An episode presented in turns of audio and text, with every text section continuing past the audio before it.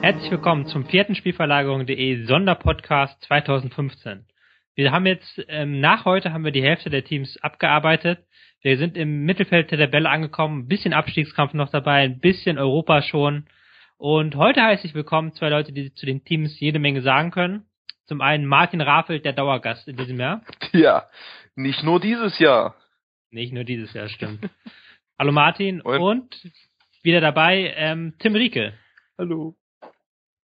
Ich würde sagen, wir machen es, wie wir es bis jetzt auch gemacht haben. Wir gehen tabellarisch vor und fangen an mit den Kölnern, die auf Platz 11 sitzend, ähm, zwei äh, Punkte vom Relegationsplatz, vier Punkte vor nicht ab äh, vom ersten Abstiegsplatz. Ja, ähm, Roger Schmidt hat in, innerhalb der Saison gesagt, er könnte kein Köln-Trainer sein. Ähm, er könnte nicht so so ein Spiel äh, spielen lassen, so ein reaktives Spiel hat ziemlich viel Wirbel gemacht in der äh, Boulevardpresse. Ist das, ähm, sind sie so reaktiv, wie, wie Roger Schmidt sie gemacht hat, Martin? Ähm, also im Vergleich zu, zu Roger Schmidt, äh, also zu Roger Schmidts Mannschaften, äh, ist das ja quasi für jede Mannschaft der Welt der Fall. also, ja. außer Rayo. Weil er hat ja ausgerechnet, ausgerechnet in dem Spiel gesagt. Ja, ja, das, ja, die sind halt schon eine der reaktivsten Mannschaften der Bundesliga so. Ähm, sie sind jetzt nicht im, im Vergleich zu, äh, keine Ahnung, zu irgendwelchen rein defensiven Abstiegskampf, Kacktruppen, äh, sind sie jetzt nicht irgendwie so extrem passiv. Also ähm, sie stellen sich ja auch nicht nur an Strafraum oder so. Das war wahrscheinlich in dem Spiel auch ein bisschen, weil sie da, glaube Fünferkette gespielt haben, ne? Äh, aber ja, da waren sie dann wahrscheinlich, da waren sie halt besonders passiv, was dann auch äh, sicher die Antwort war auf äh, das, was halt Roger Schmidt spielen lässt. Äh, ich fand die, den, den Wirbel um diese Aussage ein bisschen übertrieben, äh, weil halt äh, im Grunde hat er ja nur erklärt, dass er halt so einen Fußball nicht spielen lassen würde. Und wenn man sich anguckt, was er für Fußball spielen lässt, ist das ja eine sehr nachvollziehbare Aussage. Deshalb ähm, hätte ja. man vielleicht ein bisschen respektvoller. Ja, äh, was für einen Fußball spielt denn Köln dann? Ähm, Wie den beschreiben? Ja, relativ nicht so nicht so spektakulär. Ich hatte irgendwann ähm, bei dem Podcast, den wir unter der Hinrunde schon hatten, hatte ich schon gesagt, ja, sind eine gute Kontermannschaft, äh, müssen wir äh, kontern gut, müssen wir mal gucken, wie oft sie äh, kontern dürfen.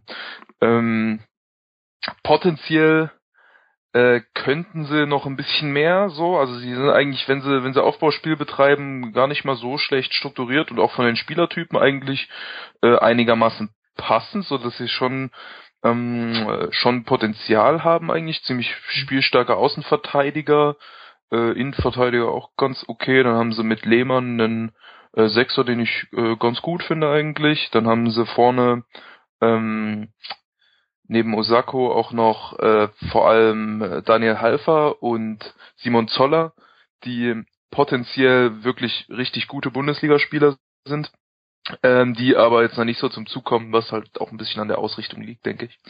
Ähm, aber grundsätzlich ist schon so 4-2-3-1, respektive gegen den Ball dann auf 4-4-2, äh, sehr, sehr diszipliniert im Verschieben. Also was, was Diszipliniertheit betrifft, sind sie einer der besten Mannschaften der Bundesliga, was einfach nur die, die, die reine Schnelligkeit im Umschalten betrifft, also wie schnell sie dann in den Offensivspielzug überleiten und wie weiträumig sie das machen, da sind sie auch ähm, in, in der Top-Gruppe der Bundesliga zu sehen, denke ich.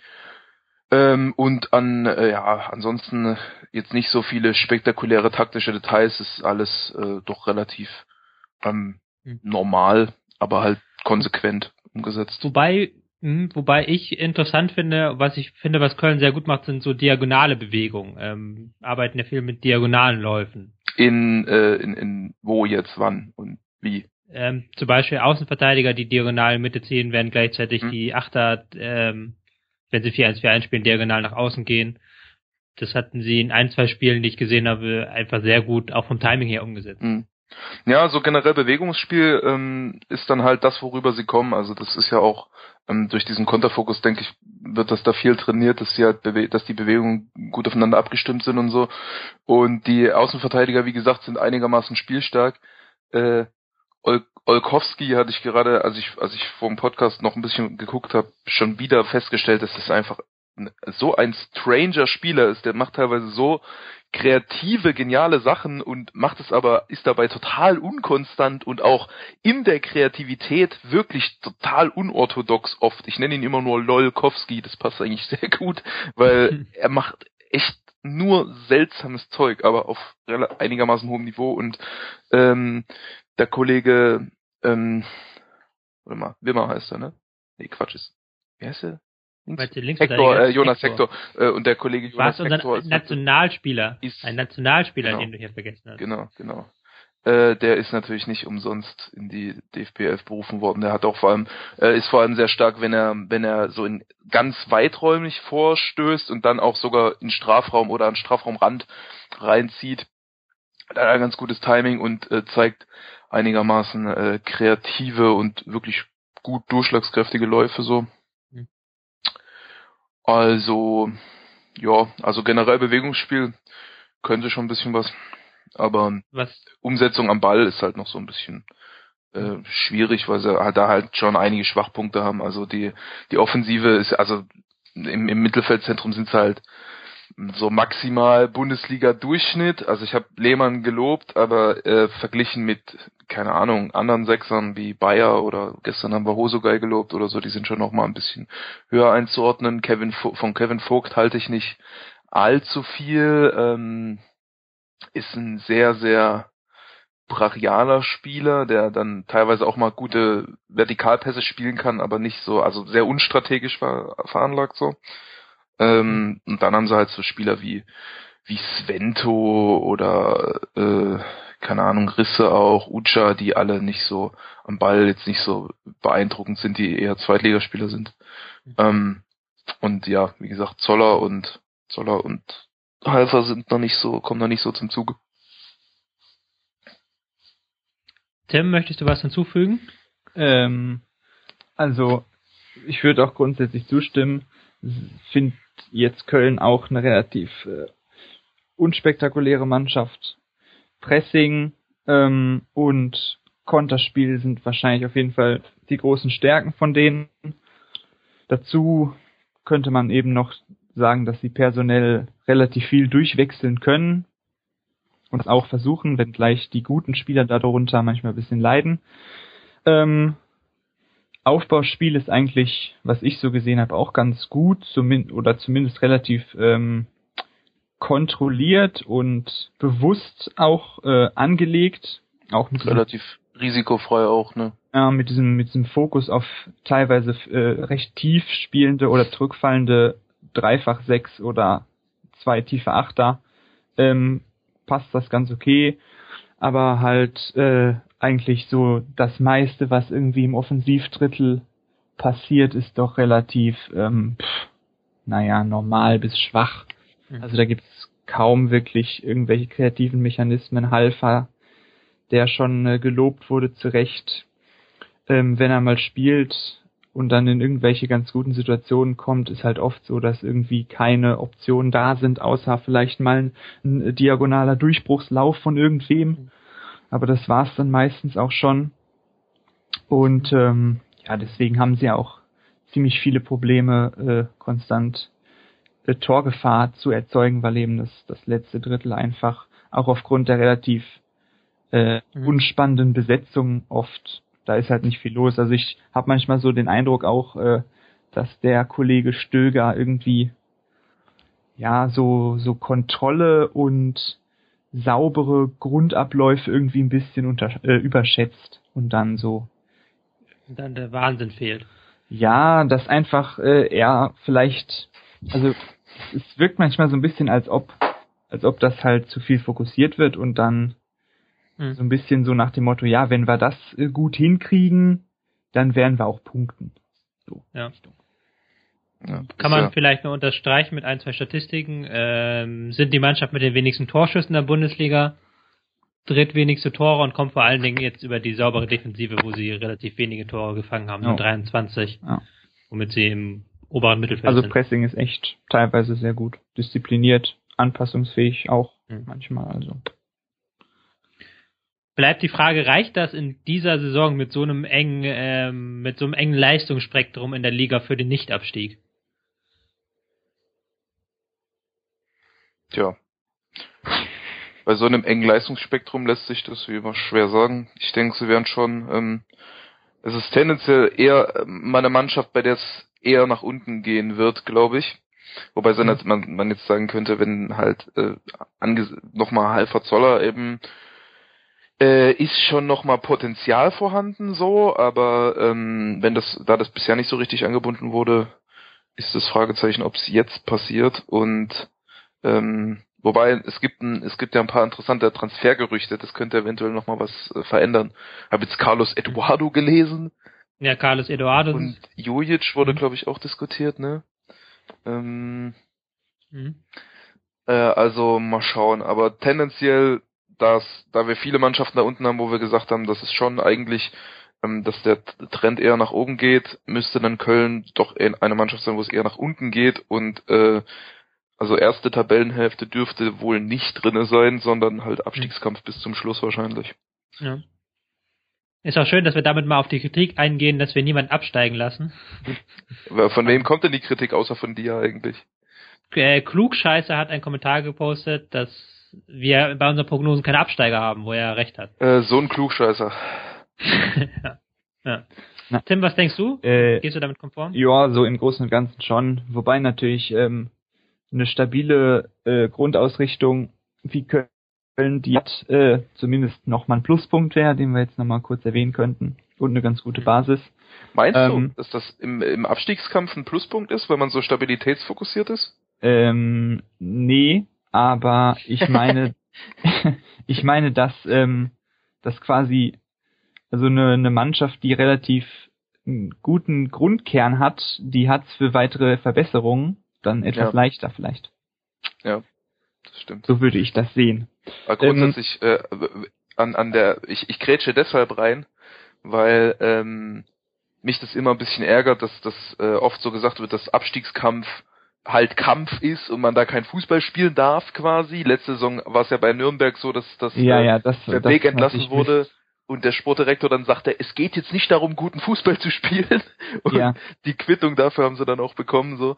Mhm. Und ähm, es gibt in den, auch in den letzten Jahren gab es zahlreiche Gegenbeispiele, die gezeigt haben, dass eben Abstiegskampf einfach auch über guten Fußball funktionieren kann. Augsburg war das Paradebeispiel dafür. So und ähm, gerade gerade wenn's wenn man wenn's wenn man da unten ist, geht's ja eben nicht darum konstant zu punkten, sondern da geht's darum einfach so oft wie möglich mal Punkte zu holen.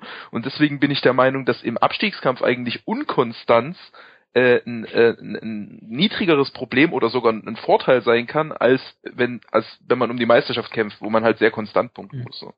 Jojo. Das mal so allgemein. Das ist natürlich richtig. Und äh, ja. den, den Badersatz haben wir auch gehatet. Ähm, ja. Aber ich wollte es nochmal kurz anbringen. Und meine ähm, Einschätzung ist auch so, müssten, werden sich eher so um irgendwie wahrscheinlich 14, 15, 16, hm. vielleicht 17 äh, einordnen. Aber ich könnte mir auch vorstellen, dass sie nicht unter den letzten zwei landen. Da habe ich noch andere ja. Kandidaten im Kopf. Wen hast du da im Kopf? Kann einmal kurz nur sagen? Ähm, eine Mannschaft kommt noch gleich. Na gut, okay. Aber wir haben es zumindest spannend gemacht. Wir müssen dranbleiben, um zu hören, ähm, welche Mannschaft Tim Rieke als Abschiedskandidat sieht. gleich geht's weiter mit Paderborn. Vielleicht gibt's dann schon die Auflösung.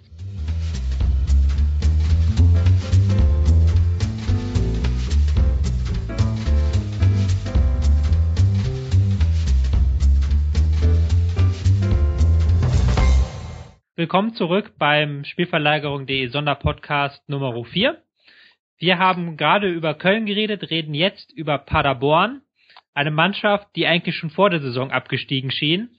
Das gab es ja öfters in den letzten Jahren, dass so Zweitligisten kamen mit wenig Geld. Man erinnert sich an Fürth, an Braunschweig, an Augsburg.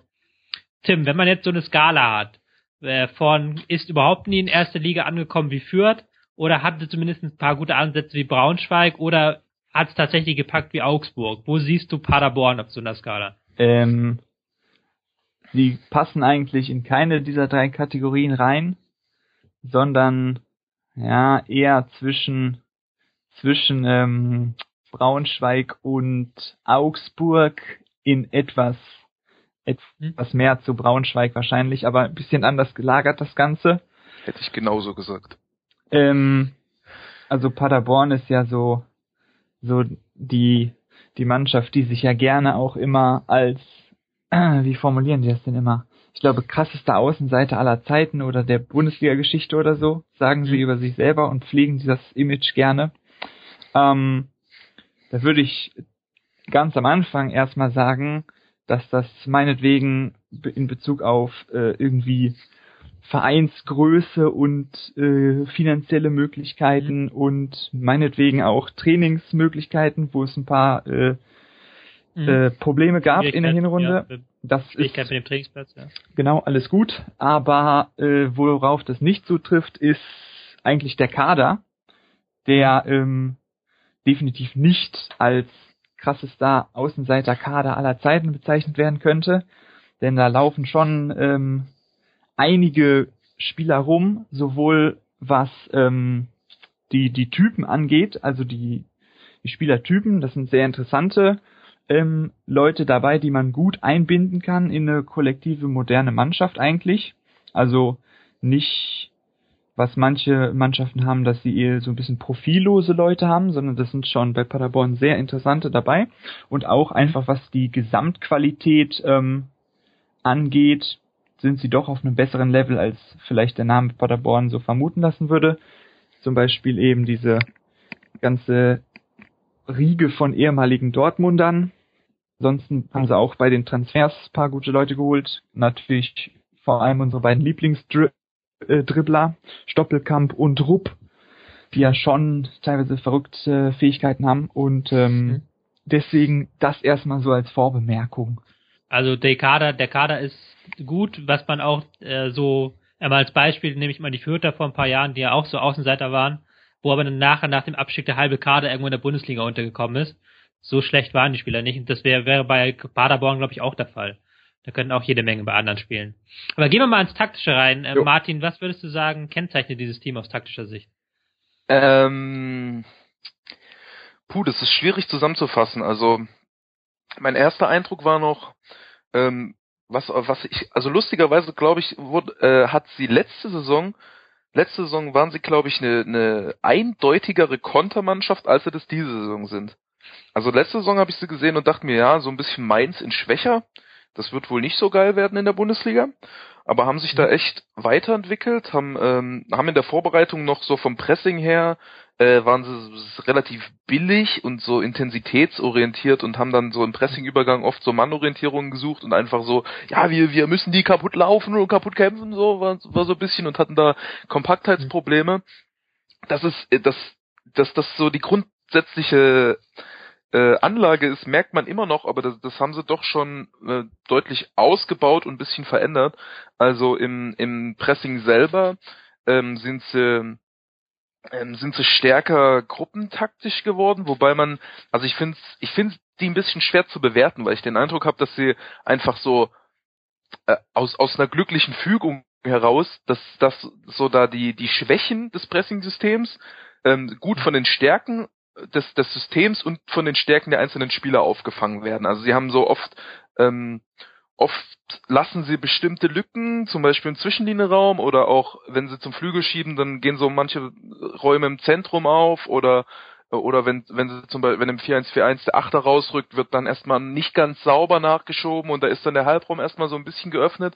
Aber so die, die Folgereaktion ist dann immer relativ gut. Also sie haben so, äh, sie haben ein, ein richtig gutes Gefühl, wann sie auf Passivität schalten müssen. Also wann sie einfach den Zugriff verloren haben und sich erstmal so ein bisschen um den Ball leitend formieren müssen und sie schaffen es dann echt gut, den, den Gegner so einfach, einfach wegzudrängen in bestimmte Bereiche, ohne mhm. dass sie da viel machen, mit so einer gewissen Passivität und sind dann durch die Art, wie sie nachschieben, dann äh, um diese Bereiche, in die der Gegner reingeleitet wird, sind sie dann auch relativ stabil. Teilweise auch ganz simpel, zum Beispiel bei dem Spiel gegen Frankfurt hat man das oft gesehen, dass sie so kleinere Räume in der Defensive nicht ordentlich geschlossen haben und dadurch haben sie Frankfurt so verleitet, ganz schnell nach vorne zu spielen. Da, dann hat er aber Frankfurt im, im, im Nachschieben nicht mehr so richtig Verbindungen und hat dann den Ball oft in, in so ein bisschen isolierten Situationen verloren. Also so, so halb freiwillige Pressingfallen könnte man sagen, aber mehr so strategisch als taktisch. Also ist ein bisschen, ist ein bisschen aufgeweicht alles und ist nicht so absolut spitze, aber ist schon eigentlich ganz cool. Und ähm, darüber hinaus kommt halt, dass sie wirklich äh, äh, phasenweise wirklich viel für einen Spielaufbau machen, weil sie da eben, wir haben jetzt schon die Spielertypen angesprochen, da haben sie viel Potenzial und äh, nutzen, äh, nutzen das auch ähm, wirklich äh, sehr konsequent, ja, okay, nicht sehr konsequent, aber sie also sie sie sie, sie drücken es taktisch relativ ähm, konsequent durch, indem sie dann ähm, im Spielaufbau anfangen sehr, sehr weiträumig zu spielen. Also sie, sie machen das oft, dass der Sechser erstmal abkippt und sie da wirklich eine breite Dreierreihe haben und die auch sauber ausspielen. Im Gegensatz oft, oft hat man das ja, dass bei abkippenden Sechsern der Sechser nur mal so, so nicht ganz abkippt oder nur mal kurz und dann wieder vor und dann wird das nicht so richtig und dann ist die Folgereaktion nicht so richtig und und teilweise wird dem Gegner äh, navigiert man sich da ganz blöd in gegnerische Deckungsschatten rein so und die machen es doch relativ konsequent, dass dann zum Beispiel Ziegler wirklich quasi dritter Innenverteidiger ist und die dann wirklich drei breite Aufbaustationen äh, haben, die alle auch einigermaßen spielstark sind. Also ja. ähm, muss ich auch generell noch sagen, dass mir Ziegler äh, ziemlich gut gefällt eigentlich. Ähm, ist unspektakulär, aber mh, Entscheidungen im Rausrücken aus seiner Position sind gut. Ähm, Pressing-Resistenz auf einem akzeptablen, also sehr akzeptablen Level für das Niveau und ähm, auch strategisch ganz guter Spieler. Ähm, und dann um ihn herum haben sie dann eben wirklich äh, Dribbler im Mittelfeld, muss man sagen. Also Mario Francic ist ein guter Tripler, Baccalords ist ein guter Tripler. Ich äh, vergleiche ihn immer so ein bisschen mit Gündogan auf niedrigerem Level. Und dann haben sie sogar noch Lukas Rupp, der eigentlich eher ein Offensivspieler ist und auch sehr individualtaktisch und dribbelstark, haben sie auch noch im Zentrum eingebunden. Also da haben sie wirklich, ähm, im Grunde könnte man sagen, wenn auch nicht auf allerhöchstem Niveau, haben sie eins der modernsten Mittelfeldzentren der Liga. So. Äh, und dann auch noch coole Spielertypen in der Offensive, Stoppelkamp, Kachunga auch. Ähm, und ja, ja, spielen das dann halt sehr weiträumig und konsequent aus. Viele Verlagerungen und so. Gutes Gegenpressing. Wobei sie auch viele Punkte geholt haben über das starke Match-Coaching, fand ich. Also sie haben immer relativ gute Anpassungen gefunden, auch in den Spielen. Ja, bring mal Beispiele. Gegen Wolfsburg wäre ein Beispiel, wo sie ähm, in der Halbzeit angepasst haben, wo sie zuerst mit einer Fünferkette versucht haben, das hat nicht funktioniert. Ja, na gut. Dann in der zweiten ja. Halbzeit dann ist es ähm, nicht so richtig mit, mit Coaching. Ja, teilweise sie stellen dann auch mal auf 4-4-2 um und so. Also sie haben schon die, Varianten die haben, und die haben ein großes formatives ja. ähm, Varianten, mhm. einen großen formativen Variantenreichtum. Ja. Durch diese ähm, relativ äh, also dadurch, dass sie taktisch in der konkreten Umsetzung auf, auch einigermaßen simpel sind, aber so strategisch eigentlich sehr klar mhm. ausgerichtet, mhm. ähm, fällt ihnen das, glaube ich, auch äh, leichter als anderen Mannschaften so umzustellen, ohne dass sie dabei ihre ihre Spielweise irgendwie großartig äh, verändern müssen, also ohne dass sie vor taktische Schwierigkeiten geraten und und Eingespieltheitsprobleme so. Ja. Tim, du hast doch angedeutet im letzten Teil, dass du noch einen zweiten Absteiger siehst heute. Hm. Ist Paderborn dieser Absteiger oder habe ich das falsch interpretiert? Ähm, ja, also ich irgendwie ist meine meine Einschätzung so, dass die Wobei ich mir da auch immer unsicher bin, dass es, also ich habe auf jeden Fall ähm, schon über die ganze Hinrunde gedacht, dass sie jetzt zur Rückrunde na, ein bisschen zurückfallen werden in der Tabelle. Und das wäre dann ja quasi fast schon ja. mittendrin im Abstiegskampf so. Aber woher kommt das Gefühl? Wo siehst du die Schwächen so, dass es jetzt einen Einbruch geben müsste? Ja, also ich finde, ähm, ich, ich stimme Martin so insgesamt von der Grundtendenz zu, aber was mich halt so ein bisschen stört, ist halt wirklich, dass ähm, doch diese, diese, ja, die Spielereinbindung beispielsweise von diesen, von den guten Leuten eigentlich doch nicht so richtig konsequent sind und dass sie eigentlich dann im, in letzter Instanz doch wirklich ähm, auch da von diesen Spielern einfach profitieren, bisschen Glück hatten, mhm. sehr viel über so ätzendes Flügelzeug gemacht haben, was eigentlich nicht notwendig war. Und ähm, man, manchen Spielen hatten sie dann ganz gute Rollenverteilung einfach, ähm, trotz eben dieser vielen Anpassungen, die sie auch machen, was sie dann aber auch nicht so richtig ausgespielt haben oder nur so halb und irgendwie, ja, also sie sind halt immer, ja. immer gefährlich in der Offensive, aber doch äh, ist das alles nicht so richtig, ähm, Nichts Halbes und nichts Ganzes. nicht immer so wirklich überzeugend, obwohl sie eigentlich so auf simple Konsequenz sich zu fokussieren versuchen. Und gegen den Ball, ähm, ja, sind sie eigentlich auch so von der Systematik ganz gut. Hatten ja auch verschiedene Pressinganlagen, 4-4-2, 4-4-1-4-1, so ein paar Herausrückbewegungen, Mhm. haben so ein bisschen was Asymmetrisches versucht, dann diese Fünferketten, ein paar Mal Deckungsschattennutzung ganz gut so. Aber ähm, dann auch halt immer wieder diese Unkompaktheiten drin. Und es ist halt irgendwie so, dass sie irgendwie, ja, so in, in Sachen, die sie gut machen, sind sie halt immer noch irgendwie nicht so gut. Mhm. Und, und eigene Fehler, die dann gemacht werden, werden dann nochmal irgendwie so ein bisschen gerettet Aber- quasi oft. Das ist Aber gerade Ja, das hatte ich ja auch, das hatte ich ja auch gerade auch. gesagt, dass quasi die, die, die Schwächen der Systematik dann von den Stärken der Systematik dann irg- ganz, irgendwie ganz merkwürdig abgefangen werden. ja, So. Aber meint ihr, das reicht nicht für ein, die, in dieser Saison für den Nichtabstieg? Ich finde jetzt auf, auf den ersten Blick sind sie mit die am schwierigsten zu prognostizieren, äh, prognostizierendste Mannschaft eben, weil die so ein merkwürdiges Sammelsurium aus Stärken und Schwächen einfach haben. Und ja. das Verhältnis der Stärken und Schwächen merkwürdig ist und man nicht so richtig abschätzen kann, welche, welche von beiden Seiten der Medaillen irgendwie sich äh, stärker durchsetzt. Ja. Also ich, ich, das ist bei, bei mir auch so ein bisschen eine Gefühlssache irgendwie. Das muss ja bei allen so, nicht? Ja. Ja. Aber dass ich irgendwie das Gefühl habe, dass sie auch, ähm, ja, so, manchmal hat man das, denkt man so, ja, jetzt haben sie irgendwie mal einen Schritt nach vorne gemacht mit irgendeiner bestimmten äh, äh, Variante, aber dann, dann führen sie das einfach nicht weiter so. Also zum Beispiel jetzt ähm, gegen Stuttgart diese Rollenverteilung mit Rupp so als eingerücktem rechten Offensivspieler, das hatte so teilweise Ansätze von einer plumpen Dunga-Raute, aber das wurde jetzt, glaube ich, äh, dann in der Vorbereitung nicht mehr so wirklich genutzt irgendwie. Und jetzt im letzten Testspiel haben sie gegen St. Pauli verloren, da haben sie einfach in der ersten Halbzeit wohl 4-4-2 mit zwei Spitzen angefangen. Ähm, ja.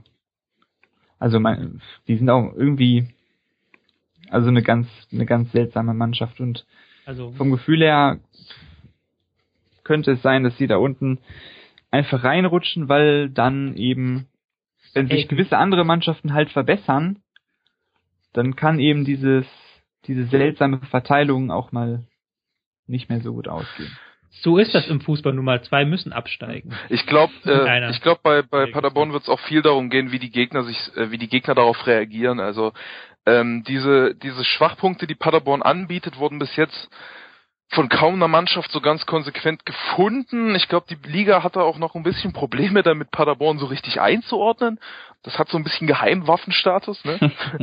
ja. Und äh, auch pressingtechnisch weiß man immer nicht so richtig, woran man ist. Deswegen ähm, hatte, glaube ich, die Liga schon noch Probleme, sich so richtig darauf einzustellen, wie Paderborn spielt.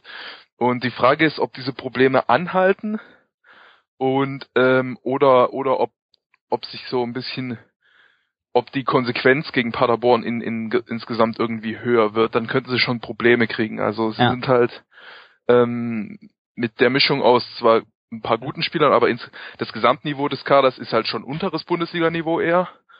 Und das taktische Niveau ist auch eher unteres Bundesliga-Niveau. Und wenn das halt, wenn die Gegner das konsequent ausspielen, könnte es auch Ja. richtig böse enden. Aber wenn sie ihre eigenen Stärken konsequent ausspielen, könnten sie auch so ein bisschen so eine Augsburg-Nummer machen. So. Also von daher ist es echt schwer zu wir mal. Schauen wir mal. Bleibt abzuwarten, ob sie vornherein sind. Ich bin der Meinung, dass sie es schaffen. Also relativ unspektakulär. Ich würde, äh, ich würde eher sagen nein. Gut, haben wir zwei, zwei gegen einen jetzt.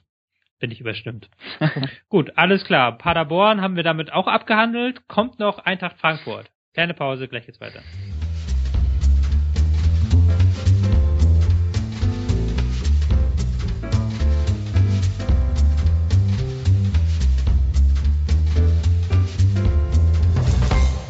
Willkommen zurück. Letzter Teil des vierten Spielverlagerung Sonderpodcast 2015. Wir reden über Eintracht Frankfurt und treffen auch dort auf einen alten Bekannten, Thomas Schaf, der zu Beginn der Saison neu gekommen ist und sich bis jetzt ganz achtbar schlägt. Wir sind jetzt mit dem ersten Team angekommen, das nicht direkt im Abstiegskampf steckt, sondern ein bisschen weiter vorne. Thomas Schaf hat dann ähm, relativ schnell das gemacht, was man von ihm erwarten konnte. Ähm, hat seine Raute irgendwann installiert in äh, Frankfurt. Was haltet ihr von dieser äh, Schafraute oder allgemein vom Spiel von Frankfurt? Hm. Ja, also ähm, ist halt ein bisschen schwierig. Ähm, diese Raute, die jetzt am Ende der Rückrunde dann zum Einsatz kam, die war ja auch relativ äh, riskant und sehr angriffslustig ausgerichtet.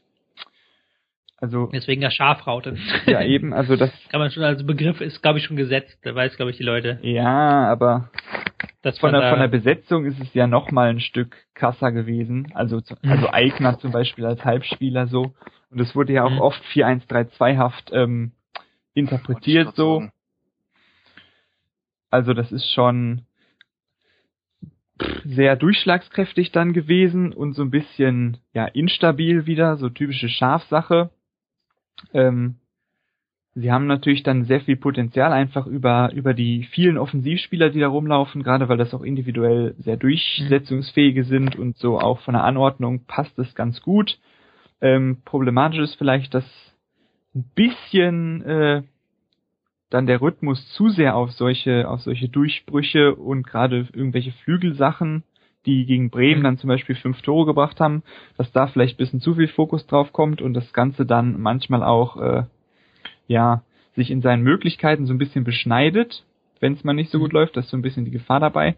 Dazu eben die defensiven ähm, Instabilitäten, die man manchmal so in Kauf nehmen muss.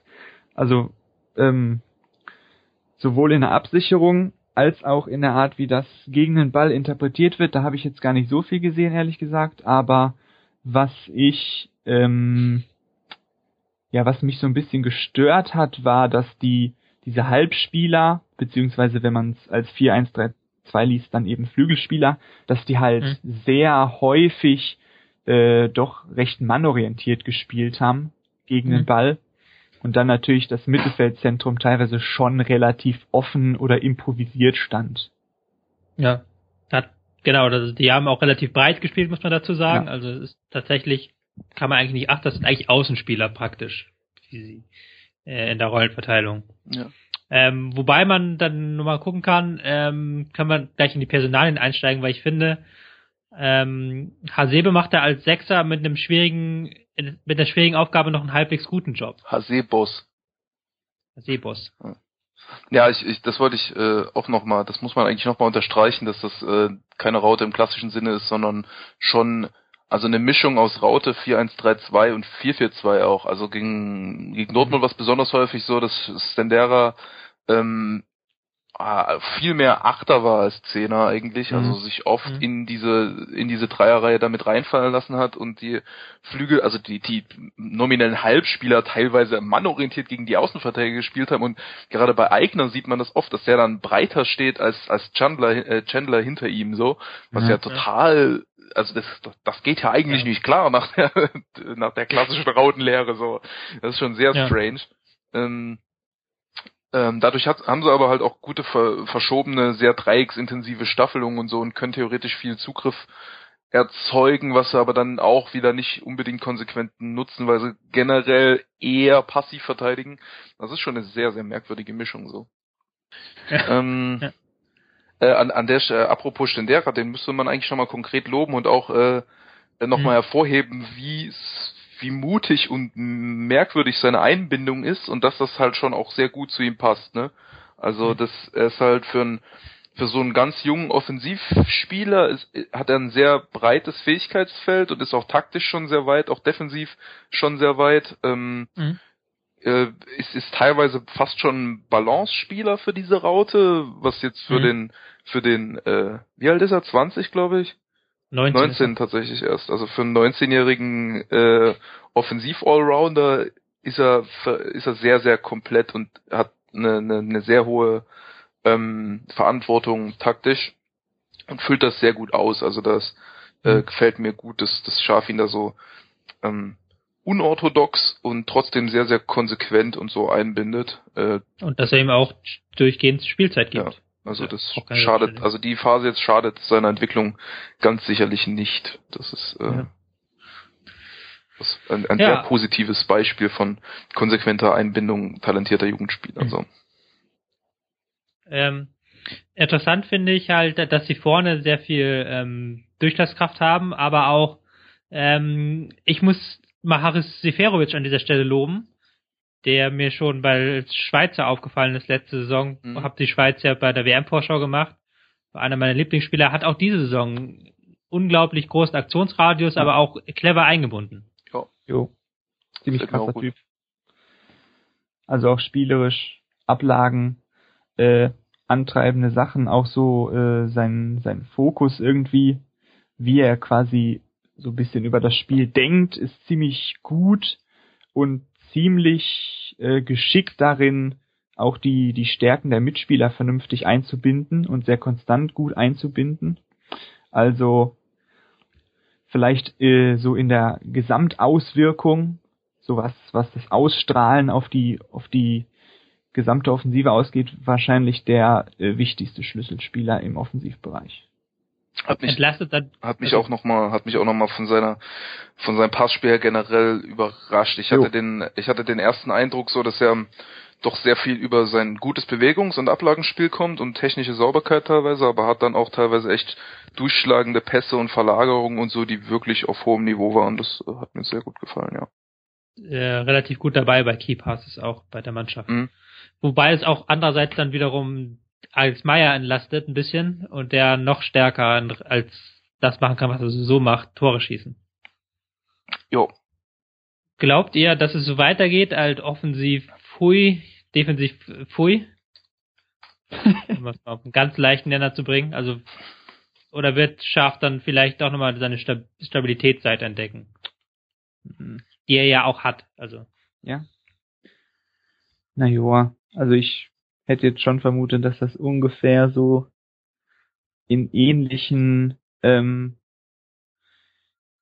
Bahnen weitergeht, zumal ja jetzt ähm, diese 4-1-3-2-Sache sozusagen erst im Laufe der, der Rückrunde äh, installiert wurde. Also man hat ja in der, äh, ja meine ich ja im Verlauf der Hinrunde. Also zunächst war das ja von der Grundausrichtung her eine, eine vorsichtigere Variante, die gewählt wurde und danach kam ja erst das etwas radikalere. Also könnte Ja, man auch. auch vermuten, dass es in etwa so weitergeht. Das hat mir auch gar nicht gesagt jetzt, aber das kam auch erst und die Besetzung hat sich auch erst gefunden. Stendera ist dann irgendwann reingerutscht in die Mannschaft. Ähm, mit Hasebe dann auf der 6 kann, Mhm. dass man klar auf ihn setzt, war auch nicht von Anfang an immer so. Wobei ich teilweise die ähm, die Ansätze vom Anfang auch nicht so schlecht fand und Mhm. in manchen äh, Bereichen auch eigentlich besser. Also das ist mir jetzt teilweise schon ein bisschen übertrieben irgendwie. ein bisschen übertrieben. Also Frankfurt sechs Punkte vom Relegationsplatz entfernt. Äh, einerseits, andererseits drei Punkte na, zur Europa League. Was äh, vier Punkte zur Europa League. Was glaubt ihr, kommt am Ende der Saison raus? die sind jetzt halt durch diese durch dieses Spektakel ist immer sehr schwer abzuschätzen, was die Ergebnisse so bringen. Ähm, und bei Schaf weiß man halt auch nicht so richtig, was er macht. Also ich würde mal denken, ja, ich sehe sie eigentlich jetzt, ich, ich sehe sie ein bisschen als als Overperformer fast schon, Mhm. äh, weil sie eben schon phasenweise so instabil sind, dass eigentlich auch gerade äh, in dieser Liga, in dieser Bundesliga ist das schon sehr riskante, eine, eine sehr riskante Herangehensweise. Hatten auch so ein bisschen Glück, zwei von den sechs Siegen, die waren gegen die beiden Borussias, wo einmal Kramer gefehlt hat und einmal Dortmund das, das schwächste Hinrundenspiel wahrscheinlich gemacht hat und wo sie auch ein bisschen trotzdem noch ein bisschen Glück hatten. Ähm, also ich so gefühlt sind sie vom Leistungsstand auch eher schon noch in dieser äh, in dieser Abstiegskampfgruppe einzuordnen. Also denke ich schon, dass es eher nach unten geht. Aber Potenzial ist auch da, dass also vom Potenzial her könnten sie auch an Hannover zum Beispiel noch vorbeiziehen so und auch an Augsburg potenziell. Was glaubst du, Tim? Ja, sehe ich ähnlich. Also äh, sind halt so ein bisschen instabil und dann kann irgendwie alles passieren. Dann gewinnen sie mal verrückt und verlieren mal verrückt. Also so, so und dann so eine ausgeglichene Bilanz wie, wie jetzt mit so 6, 5, 6 und 34 zu 34 Toren spiegelt das ja auch ganz gut wieder. Ja. Also könnte das ungefähr ähnlich laufen vielleicht tatsächlich mit einer kleinen äh, rückläufigen Tendenz wegen dieser Instabilitäten, also vielleicht dann irgendwie 10 oder 11. Aber wenn man irgendwie wieder etwas stabiler wird, dann kann es auch etwas, etwas mehr werden. Ich mag Frankfurt, muss ich gestehen. Ähm, auch vom Kader her einfach. Also ist ein relativ netter Kader, finde ich auch. Also Seferovic, toller Spieler, Hasebe, toller Spieler, haben einen guten Mix aus Durchschlagskraft und Kreativität. Ich glaube auch, aber das, das Mittelfeld mindestens drin ist. Ja. Ich glaube aber, da sind noch ein paar andere Teams, die auf Europa schielen ja, ja. können eher. Die werden wir nämlich dann morgen behandeln. Ähm, erstmal sage ich Danke an Tim und Martin, wieder schöner Podcast. Herzlichen Dank an euch beide. Joa. Jo. Man hört euch ja noch ein, zwei Mal. Wir haben noch drei Podcasts vor uns. Morgen geht's weiter mit den Teams, die etwas, teilweise etwas überraschend im Europa kämpfen. Hannover, Hoffenheim, Augsburg. Ähm, bis dahin, auf Wiederhören, danke fürs Zuhören. Tschüss.